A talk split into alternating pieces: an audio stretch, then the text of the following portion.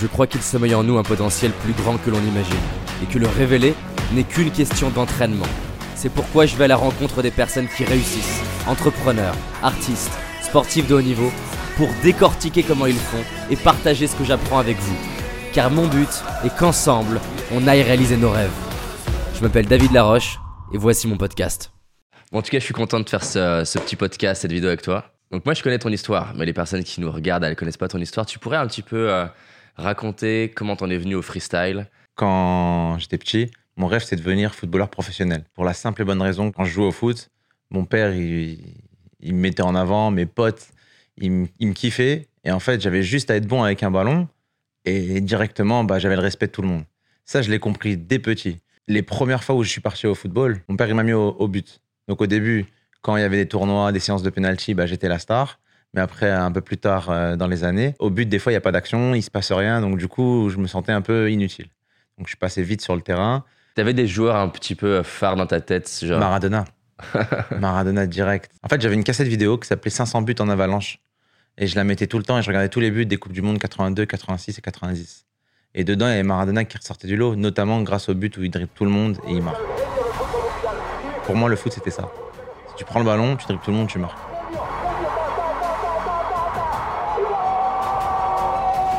Donc je faisais tout pour n'importe où à l'école, euh, au terrain de foot. Je voulais être euh, ce mec-là qui driblait tout le monde. J'ai compris aussi que bah voilà au football fallait avoir un poste, euh, fallait trouver euh, ta spécificité. Donc c'est ce que j'avais fait.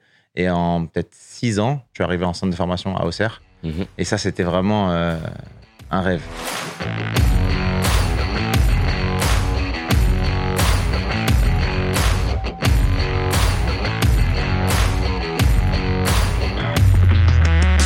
Je voyais que je, prenais la- l'avantage direct sur toutes les, toutes les gestes techniques, tous les, les entraînements. J'avais le mental, j'avais euh, le physique, j'avais la technique, c'était parfait. Pourquoi? Parce qu'en fait, j'avais l'habitude avant de jouer tout le temps, de courir tout le temps, de, sans le savoir. Ce qui s'est passé à cette époque-là, c'est que j'ai eu un, j'étais assez petit et j'ai eu un problème qui s'appelait l'Osgutschlatter. C'est une inflammation du genou. À partir de la deuxième année, je commençais à avoir des douleurs de fou où je pouvais même plus marcher. Donc euh, mal au genou, mal au talon. Et en fait, les docteurs, enfin les mecs qui m'examinaient, c'était tu dois prendre du repos mais ils, ils examinaient pas la cause derrière. Donc j'avais un peu d'anti-inflammatoire, de- des trucs comme ça pour calmer. Mais en fait, dès que je reprenais, j'étais en situation d'inflammation et c'était très très dur. Donc toutes mes saisons, de 12 ans à 18 ans, au lieu de faire un an, c'était 4 mois à 6 mois. Donc en gros, je faisais ça en début de saison et à la fin, je faisais ça tout le temps. Et tu le vis comment, toi, ces moments-là? Très très mal. Parce que en gros, euh, c'est ma seule façon de me faire euh, reconnaître. C'est le seul truc que j'ai pour moi. La reconnaissance, je l'ai que de ce- cette façon-là, par rapport au, au ballon. Et quand je joue pas, bah, je suis personne. Et personne m'écoute. Personne euh, me regarde. Exactement. Et vu que j'étais introverti, j'ai toujours eu beaucoup de choses à dire, beaucoup de choses, beaucoup de pensées. J'étais assez quelqu'un de créatif, mais je pouvais pas m'exprimer dans le cadre du football. Le football, c'est la guerre. Et moi, j'avais du mal avec la guerre. J'étais pas prêt pour la guerre. Voilà. J'avais pas les armes. En plus, j'étais quelqu'un qui aimait bien les relations. Et c'est pour ça que j'ai commencé le foot. C'est par rapport au regard des gens. Parce que je me rapprochais plus facilement d'une personne avec un ballon que sans ballon. Hmm. Du coup, j'arrive dans un environnement pour me rapprocher des gens, mais au final, ça m'éloigne. Donc, je comprenais pas Et trop. il y a une compétition de ouf, j'imagine. Dès qu'on commence à rentrer dans un niveau un peu plus pro, euh, ça se passe comment un petit peu entre les joueurs? Ça se passe, euh, c'est la compète. Il y a beaucoup de rivalité, il y a beaucoup de non-dits, il n'y a pas beaucoup de mecs qui sont francs. Si on peut t'écraser, c'est mieux. À 12 ans, ça se passe très bien. 13 ans, 14 ans, euh, c'est là que j'ai eu des pépins physiques. Je change de club à 15 ans, donc je vais à 3, qui est le club juste à côté. Le mec de 3 qui me, re- qui me recrute me passe à un coach, et ce coach-là qui était en charge de ma promotion n'aime pas les mecs qui viennent d'Auxerre. Donc du coup, je suis mis sur le côté, et je comprends pas. Je comprends pas la politique. Le foot, c'était de la guerre pour lui. Et moi, je voyais pas les choses comme ça. Pour moi, on devait gagner un match, mais si tu gagnais un match, c'était pas n'importe quel prix parce qu'il fallait apprendre. Avant de, de, de vouloir juste gagner, il faut savoir jouer et ensuite, peut-être, tu peux gagner. Parce que plus tard, tu as peut-être gagné le championnat à 17 ans, mais plus tard, quand tu arrives à 22 ans, ce championnat, il vaut plus rien. Moi, ce qui m'intéressait, c'était pas de gagner, c'était de me compléter en tant que personne, footballeur, d'avoir un maximum de temps de jeu, de faire le plus de passes possible, le plus de frappes possible pour pouvoir euh, compléter mon, personnage en tant que footballeur. Et aussi, j'avais du mal à communiquer avec ces, mecs-là parce qu'ils nous prenaient pour des. Enfin, on était des petits. Mais j'avais du mal à communiquer avec euh, le coach parce que je pensais être assez mature pour euh, avoir une vraie discussion. Et eux, ils l'acceptaient pas. Donc quand je jouais pas, moi, je posais des questions. Mais ça passait pas. Du coup, je me braque et je décide de, de rentrer chez mes parents et d'être en mode. euh, Je travaille chez mes parents qui travaillent à l'usine. Donc mon père était euh, contremaître et ma mère secrétaire d'une entreprise d'agroalimentaire. Et là, pour toi, dans ta tête, c'est fini le foot C'est quoi C'est quoi? Non, pour moi, euh, en fait, je sais pas, je trouve toujours des lueurs d'espoir tous les six mois. Donc je me dis, il y a des essais dans des clubs plus petits, je vais aller en CFA, en CFA2, je vais avoir mon appart, je vais être tout seul, tu vois. En fait, je m'imaginais plus en mode, je vais avoir une vie enfin. Pour moi, c'est trouver un club qui me paye un appart. C'est ça mon objectif à cette époque-là. Donc là, t'as 18 ou 20 J'ai 19, 19, ans. 19. Ouais, 18 et demi, ouais, 19 ans. Et euh, je travaille avec mes parents. J'ai un club de CFA2. Et en fait, le même processus se passe. Au bout de trois matchs, je suis sur le banc, je ne joue pas, je rentre 30 minutes, je mets deux buts. Le match d'après, je suis 16e homme. Pareil, politique. Je comprends pas. Tu penses qu'avec du recul, qui, qui t'a- t'aurais eu besoin de quelles compétences pour pouvoir euh, que ça se passe Le autrement? caractère. Si j'avais eu ce personnage, c'est Anne, qui était capable de s'exprimer d'une façon plus virulente, je me serais fait plus respecter. En fait, c'est juste une histoire de perception, de respect. Tout est subjectif. Même si tu marques 10 buts, c'est la manière dont tu les marques qui, qui change tout. Si un coach, il est là, il, dit, euh, il se dit, euh, bon, j'ai le choix entre ces deux joueurs-là, il va aller souvent sur celui qui en impose. Tu es présent dans sa tête, tu es en lien avec lui, tu sais créer un lien, tu t'affirmes, tout ça, ça va faire que du coup, ben, tu occupes plus d'espace dans sa tête, il va plus te choisir que si tu es plus discret et t'es pas là. quoi. Voilà, il faut être là. Et moi, j'avais ce problème-là, j'étais trop, trop discret. Ça se passait très mal avec mes parents. Ça se passait très mal au taf de mes parents. Ça veut dire quoi en fait très mal? C'est lié à quoi? Mes parents, ils savent pas ce que je vais faire. J'ai mon bac. Euh, j'ai pas passé. Enfin, j'ai pas été à l'épreuve de rattrapage. Pourquoi? Parce que j'avais entraînement avec les- l'équipe pro à, à 3. Du coup, j'ai pas le bac. Mon père et ma mère, ils flippent. Je travaillais dans leur usine, donc euh, le pire cauchemar pour eux. Ouais, parce que eux, en tant que parents, ils rêvaient que t'aies une autre vie qu'eux en fait. Exactement. Je, je sais pas ce que je fais dans ma vie. À ce match-là où je suis 16e homme, c'était sur la région parisienne, je décide de rester à Paris. C'est-à-dire que de ne pas rentrer avec le bus des joueurs, je disparais, je prends mon sac et je reste à Paris. Tu vois, c'est une accumulation de plein de choses. À ce moment-là, je pourrais pas dire exactement ce que, dans quel état j'étais, mais c'était un peu une haine. euh, Je savais pas où aller en fait. Et là, je découvre Paris. Je découvre un autre délire. Je trouve un club où ce club-là, il y a Basile Boli qui signe dans ce club-là. euh, C'est inespéré. Et du coup, il y a, il y a plein de médias qui viennent pour sa signature. Je fais un match, ça passe bien. Et l'équipe adverse contre qui on, joue, ils me disent l'année prochaine, on te prend. Si tu veux, on te fait passer des diplômes d'entraîneur. Tu es responsable d'école de foot et tu un appart. Parfait. Et ce club, c'est Sarcelles. Du coup, j'arrivais au club, j'entraînais les petits, je m'entraînais, euh, moi, entre, deux séances de petits, où je lavais les maillots, puis après, j'allais faire un peu de jongle contre le mur. Et au fur et à mesure, les gens me définissent comme un mec qui est super fort avec le ballon. Et à Sarcelles, dans, dans une ville comme ça, il y a beaucoup d'événements de quartier. Et là, ils me disent, ouais, euh, donc moi, je m'appelle Arnaud, c'est mon vrai prénom de base. Arnaud, Mhm. tu veux pas venir et tout euh, On fait la fête du quartier, tu prends ton ballon et tu fais un peu les jongles comme ça et tout. Ok. Et je fais les jongles. Par contre, j'ai dit, tu peux m'appeler un autre nom et dire que je parle pas français. Donc, on me fait passer pour euh, un mec qui ressemble à Sean Paul et qui parle brésilien. Pourquoi? Parce que j'avais trop honte d'aller sur scène. C'était trop la honte. Tu vois, c'était, je sais pas, je, je pouvais pas. euh, Tu sais, c'était bizarre, tu vois. Donc t'as créé un personnage et ce personnage, lui, il pouvait aller sur scène. Exactement. Je me suis dit, ouais, lui, c'est pas grave, tu vois, on, on s'en fout. Et du coup, en fait, à chaque fois, en fait, c'était comme un show. Ouais, on a le Brésilien, il a fait la dernière pub de Ronaldinho, euh, il, vient de rentrer et tout, il va vous faire une chose freestyle. Et moi, en fait, à chaque fois, j'allais un peu sur Internet et je regardais les, gestes de Ronaldinho, je regardais pour compléter à chaque fois mon show. Donc, toutes les semaines, à peu près, j'avais un show de quartier dans une ville autour de Sarcelles. En même temps, je faisais mon cursus d'entraîneur, mon cursus de footballeur, enfin, tous les petits cursus. Et puis, mais en même temps, je développais un peu ce personnage. Jusqu'à un jour où les petits que j'entraînais, ils me disent, ouais, euh, Arnaud, il y a une compétition de street football. On peut y aller? Ok, je vous inscris. J'arrive là-bas, je les inscris. Et je me rends compte qu'il y a des, jeunes de mon âge aussi qui participent. Donc, il y avait les petits de 8 à 15 ans, et puis tu avais des mecs de 19, 20 ans qui participaient. Donc, je m'inscris aussi. Et je gagne la finale euh, euh, régionale, donc du quartier. Je me qualifie pour la finale nationale. Donc, on est une vingtaine à peu près. Et donc, je commence à battre un par un les mecs, jusqu'à la finale. Et la finale, je joue contre Sidney Govou la reprise La reprise de Sidney Govou Quel but encore, quelle reprise de volée de Sidney Govou qui ne fait jamais les choses à moitié. Quand il marque, il ne fait pas semblant. C'est souvent des buts extraordinaires.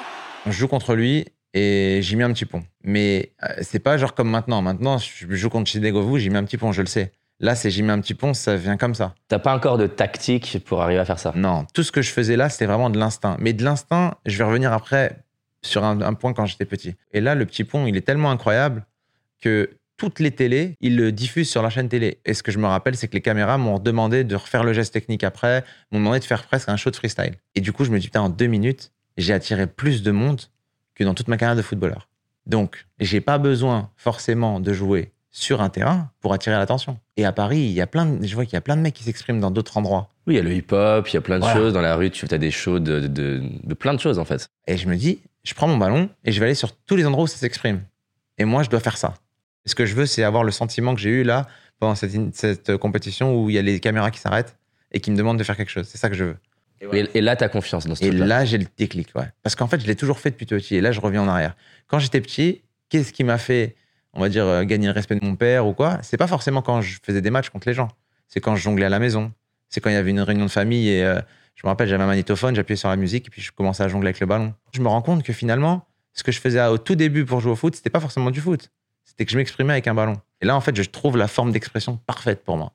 Et au fur et à mesure, le coach euh, et le joueur de Sarcelles se transforment en, en freestyler. Et je commence à passer des nuits entières à m'entraîner dans des gymnases. Et, et voilà, et ça devient comme ça. Et après, je poste des vidéos sur Internet. Dès que je m'entraîne et que je trouve des nouveaux gestes, je les mets, je les mets, je les mets, je les mets sur Internet. À ce moment-là, tu es juste en mode je découvre ou là, pour le coup, là, tu commences à avoir une vision en mode euh, le freestyle, là, c'est bon. c'est Non, je découvre. Mais j'ai une, j'ai une vision, mais elle est trop floue à la fin. Je sais pas ce qui est possible. Et je cherche sur Internet et je trouve des, des freestylers. Je trouve des mecs qui font du freestyle. Et il y en a un qui tourne partout, euh, qui a l'air assez connu. Euh, Il y a des compétitions un petit peu. Je me dis, OK, donc il y a un petit truc qui existe. Allez, on va, on va contacter. Et puis en même temps, il y a toutes les marques euh, qui créent leur événementiel. Donc, ouais, il y a un tournoi de street football là. Il y a une démonstration ici. Donc, donc en gros, à moi de participer à tous ces trucs-là et me faire connaître on verra où est-ce que ça, ça mènera. Je rencontre d'autres freestylers, je me battle un peu avec eux, tu vois, euh, je fais des shows de rue. Et à ce moment-là, là, quand tu fais ça, là, pour le coup, t'es extraverti dans ces moments-là. Ouais, j'apprends les codes très très rapidement. Je suis pas timide. Parce qu'en gros, j'ai découvert des armes pour toucher les gens. J'ai un show un petit peu, je sais comment commencer, comment faire le milieu, comment finir. Et ça, fallait juste que je étoffe ce vocabulaire. Donc à chaque fois que j'allais quelque part, j'essayais d'apprendre des nouvelles choses corporellement, en attitude, euh, dans le personnage, dans la technique, pour pouvoir avoir un langage beaucoup plus soutenu et toucher un plus grand nombre. Et donc je construis ce personnage de street show, je crée un groupe de freestyle aussi à côté. Donc euh, je regroupe deux trois mecs qui sont dans le même délire que moi et je leur dis viens on contacte aussi d'autres personnes, on va faire des shows en groupe et tout. Et je contacte tous les trucs où il y a des compétitions. Et au bout d'un an, je fais une compétition qui s'appelle Master of the Game, c'est en, à Amsterdam. On fait la compétition et je finis quatrième, quatrième mondial en un an de freestyle. Je me dis ouais c'est incroyable. La deuxième compétition un an plus tard, je finis troisième. La, tro- la, la compétition six mois plus tard, je finis deuxième. Et entre temps, je grossis mon personnage de street show, je grossis ma façon de parler, je grossis tout le, le potentiel. Et ton père, à ce moment-là, il se dit quoi? Ils savent pas. Ils savent pas, ils réalisent pas. Non, mais ils savent pas ce que je fais. Je peux pas leur dire.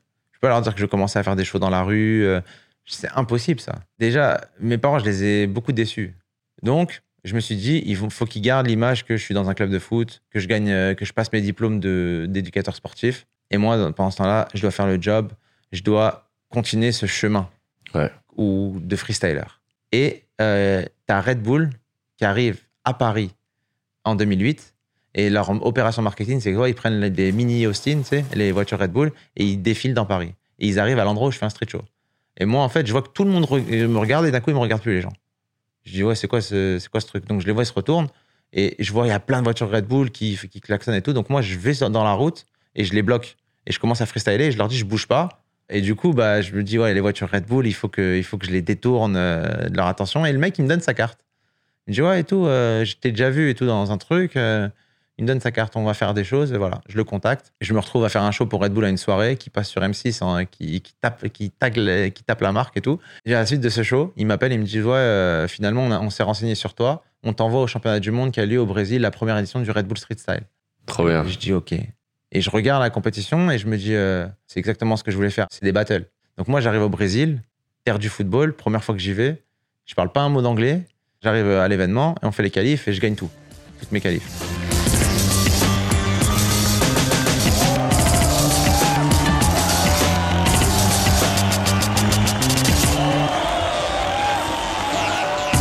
Et là, j'arrive en finale face aux Japonais. Ce que j'avais prédit. Hmm. Donc là, Edgar Davids, légende du football, va peut-être me lever la main en tant que champion du monde. Et je me dis, Là, les secondes, elles doivent être vraiment longues, là, quand tu le vois descendre. oh là là, c'est un truc de ouf. Je me dis, j'ai gagné.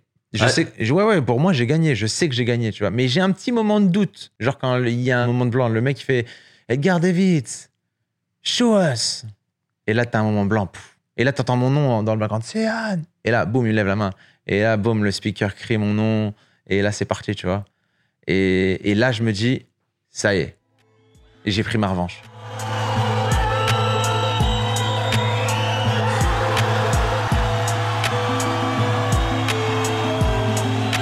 T'as quel âge là? J'ai 24 ans. C'est beau. Ça a pris euh, 4 ans et demi quoi. Ouais, 21 ans à 24 ans. Et là, tes parents, ils sont au courant là? Bah, en fait, ils apprennent que je suis freestyler ce jour-là. Que t'es champion du monde? Ouais. En gros, je leur avais dit que je faisais un peu de freestyle et tout, mais ils savaient pas que c'était aussi sérieux. Mon frère m'appelle, il me dit Ouais, je t'ai vu à la télé. Euh... T'es où? Bah, je, je suis au Brésil, je rentre là. Je, je rentre, euh, c'était le lendemain. Euh, mais t'es parti partout et tout, t'es champion du monde de freestyle. Je fais Bah ouais. Et tu sais, il se dit C'est quoi et tout C'est quoi ce truc Euh, Tu vois? Dis Bah, c'est une compétition mondiale et tout. Il me dit Mais c'est trop bien. Et en fait, cette compétition, comme c'était la première mondiale, vraiment, elle a passé dans toutes les télés. J'arrive à l'aéroport du Brésil, des photos de partout. Et après, j'arrive en France et j'arrive dans ma ville, euh, ma petite ville, Paron. Mes parents, ils m'organisent un petit show. Et là, je leur montre à ma famille ce que je fais. Et du coup, ils se rendent compte que bah, je prends le micro, je chauffe les gens. euh, et voilà, tu vois, je parle à tout le monde et tout. Et, et en gros, voilà, la boucle est bouclée quelque part. Et tes, parents, ils te disent quelque chose à l'après ce show? Qu'est-ce que tu vas faire? Ils restent dans la même doute quand même. Qu'est-ce que tu vas faire plus tard? Euh, Tu vois, c'est quoi la suite? T'as deux ou trois enfants? Deux enfants. T'as deux enfants. C'est quoi presque l'enseignement que t'aimerais leur donner de, de cette histoire-là, si- s'ils ont des rêves? Qu'est-ce qu'on pourrait extraire de ça? Avec les enfants, en fait, moi, j'ai envie de les accompagner, euh, peu importe les choix, essayer de capter leur, euh, leurs envies très rapidement et de les pousser dans leurs envies, peu importe laquelle. C'est à l'école, euh, les chiffres, euh, l'artistique, euh, le sportif, mais de leur faire découvrir un maximum de choses pour éveiller leur, leur connaissance et voir sur quoi ils, Ils accrochent ils naturellement. accrochent. Mais après, c'est plus des feelings, j'ai l'impression. C'est plus des, des ressentis, en fait. Parce qu'on on veut jouer au foot, mais il y a d'autres sports ou d'autres activités qui peuvent nous faire ressentir la même chose que le foot. Sauf que le- la place sociale du foot, elle est super forte. Euh, voilà, si t'es le boss avec le ballon, t'es le boss de tes potes presque. Alors que, tu vois, tu serais le boss avec une balle de ping-pong. C'est un peu moins stylé quand même. Exact. c'est- juste une histoire de ça. Alors peut-être à un moment donné, le skate dans certains écosystèmes, bah t'es fort avec un skate, bah t'es le boss de chez toi. Mais si t'es fort avec ce skate dans un autre écosystème, Ouais. t'es pas calculé. Le tennis, par exemple, qui est un sport qui est, qui est très populaire, il est populaire que dans, que dans une partie, en fait. Ça dépend Ouais. où tu as grandi, où tu es né, où t'es né les, les parents que tu as. En fait, ça dépend de ça. ça dépend de ça. Donc en fait, j'ai compris que c'est pas le foot que je voulais faire. C'est juste, je voulais utiliser un moyen qui me permet d'avoir une place dans un groupe. Et après, c'est transformé en, ok, je peux utiliser ce moyen pour m'exprimer, aller beaucoup plus loin. Sur ce truc du, du rêve, euh, Mmh, ouais. toi, tu as, découvert, mais tu le sais pas au début, tu as découvert en fait que quand même ce que tu aimais.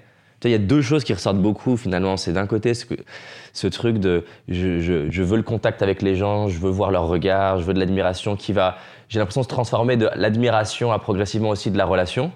Et t'as d'autres, de l'autre côté, vraiment, je kiffe le plus, c'est les dribbles. Plus que euh, marquer, plus que d'autres choses. Et pour moi, ça, c'est important parce que tu vois, tu as plein de jeunes qui ont le rêve du football, mais t'as pas, t'as pas que des jeunes, tu as plein d'adultes qui ont le rêve, j'en sais rien, de créer leur boîte. De... Et, c'est hyper dangereux d'ailleurs, dès que tu as un phénomène un peu euh, populaire. Tu as plein de jeunes qui te voient, ils peuvent se dire, tiens, je vais faire exactement comme toi, alors que peut-être c'est pas, c'est pas la même chose pour eux. C'est quoi tes pensées là-dessus? Ouais, moi, je pense que aujourd'hui, les gens, ils veulent trouver un truc qui marche. Ils veulent que ça marche. Donc, c'est soit ça marche en argent, soit ça marche en notoriété, Ouais. généralement. Quel est le moyen le plus facile d'arriver à un truc qui marche? Et en fait, on présente la, la forme, mais on présente pas le fond. Moi, la différence, on va dire, c'est que j'ai analysé ce qui me faisait le plus plaisir. Et, et- et j'ai dissocié ça de où Est-ce que est-ce ça que, marche? Où est-ce que ça, faisait- ça me faisait plaisir. Hmm. C'est-à-dire que moi, ce qui me faisait plaisir, c'est de rentrer en communication avec les gens. C'est ça que je voulais faire. Quand je faisais un geste sur un terrain de foot et que les gens applaudissaient, c'est qu'il y a eu un contact d'énergie entre ce que je faisais et la réaction du public. Et c'est ça que je voulais. Et du coup, ça me permettait peut-être après le match de parler avec cette personne. Ok. Et donc du coup, ce que je voulais, c'est pas forcément devenir footballeur ou jouer au foot. Ce que je voulais, c'est rentrer en connexion avec les gens. Hmm. Et la seule forme que j'avais trouvée, c'était le football. Hmm. Parce que t'es tout petit, euh, voilà, je joue au football. Mais ensuite, j'ai compris qu'il y avait d'autres formes, que je pouvais le faire d'une autre façon. Là, je suis en train de discuter avec toi. On joue, il n'y a pas de ballon, tu vois. C'est ça que je kiffe. C'est l'échange. Et du coup, les gens aujourd'hui, ils se disent Ah, moi, pour euh, j'ai envie de réussir, il faut que je réussisse par exemple sur les réseaux sociaux. Je veux des followers. Mais Ouais, ils se demandent pas en fait. Qu'est-ce quoi que qui je- fait kiffer là-dedans Ouais, qu'est-ce qui me fait kiffer? Qu'est-ce que tu as à raconter Quelles sont tes envies, tes vraies envies? Tu vois, par exemple, ils vont créer du contenu par rapport à des trends, des, actualités, mais ils vont pas créer un truc qui, qui les définisse ou ils vont pas chercher leur personnage et raconter l'histoire de, de cette progression au travers des réseaux. Ils vont juste faire ce que les autres font. Finalement, ils vont suivre un train, mais au final, le train, il va s'arrêter et après, on va où? Le meilleur conseil que je pourrais donner, c'est qu'est-ce qui te fait kiffer, mais la- le- les raisons derrière la raison? Cherche pas, ouais, moi je kiffe le foot. Non. Quel moment tu kiffes dans le foot Essaie de te rappeler le moment dans ton sport que tu retiens. Moi, j'en ai un particulier, tu vois. C'est ce moment-là que j'ai compris que c'est pas du foot, ça. C'est j'ai dribblé un mec sur un terrain de foot et que les gens ils ont applaudi. C'est ce moment-là que j'ai kiffé. Comme quand Maradona il a dribblé tout le monde, il a marqué. C'est pas le côté qu'il a marqué, c'est le côté qu'il a dribblé tout le monde. C'est ça qu'il a kiffé. Tu vois? Mm. C'est un autre délire. Aujourd'hui, si je te dis freestyle, tu vois quoi? Une image. Dis-moi. Bah, moi, je te vois toi. hein. Voilà, ok, voilà. Ok, voilà. Si je dis freestyle à une autre personne, il va voir peut-être un mec qui met des petits ponts. Si je dis freestyle à un autre mec, euh, il va voir un terrain. Tu vois, en fait, c'est assez flou. Mon but, c'est de pouvoir uniformiser le message de tout ce que je fais et pas l'appeler freestyle. Moi, je voudrais l'appeler urban ball. Et, pour moi, en fait, la discipline, il faut qu'elle ait un mot parce que freestyle, c'est bien, mais freestyle, c'est dans toutes les disciplines. Il y a freestyle ski, freestyle skate, freestyle machin, tu vois. Et moi, mon but aujourd'hui, c'est de, de vraiment créer un univers avec des écoles, avec euh, des Qu'un qu'un compétitions. jeune puisse avoir le choix entre est-ce que je veux être un footballeur classique ou, Voilà. faire, ou devenir un, un urban. Comment ça Urban baller. Une barre urban baller. Voilà. Donc en gros, c'est ça mon but du jeu. Et quand ils vont être petits, ils vont jouer au ballon et qu'ils ils vont se dire Ah, mes potes me respectent avec le ballon. S'ils regardent dans l'air, ils se disent Ah, j'ai pas que ce choix-là, j'ai pas que le football, je peux aller là aussi. Et du coup, c'est ce qui m'est arrivé, moi, en fait, d'une certaine façon. Est-ce que tu savais que seulement 40% des Français disent avoir une bonne estime d'eux-mêmes? C'est effrayant. Il y a 10 ans, j'étais dans une situation qui se répétait encore et encore. J'avais envie de changer ma vie, mais en fait, je doutais énormément de moi, jusqu'à ce que j'ai la chance de rencontrer des personnes qui sont au top dans ce qu'elles font. Et je me suis rendu compte qu'il y avait un truc qui faisait que monsieur, madame, tout le monde, comme moi, ne faisait pas. Ce truc a changé ma vie. En ce moment, j'organise une conférence en ligne, gratuite, accessible depuis Internet, où je partage cette même stratégie qui, une fois que tu l'auras dans tes mains, va te permettre d'avoir la vie qui te correspond vraiment et te permettre d'être libre, heureux et enfin confiant. Comment ça marche? Premier inscrit, premier servi. Donc voilà, prends ta place. Je te dis à très vite pour cette conférence en ligne, accessible depuis partout, ton téléphone, ton ordi, et je te partagerai cette stratégie qui a changé ma vie. Allez, à toutes.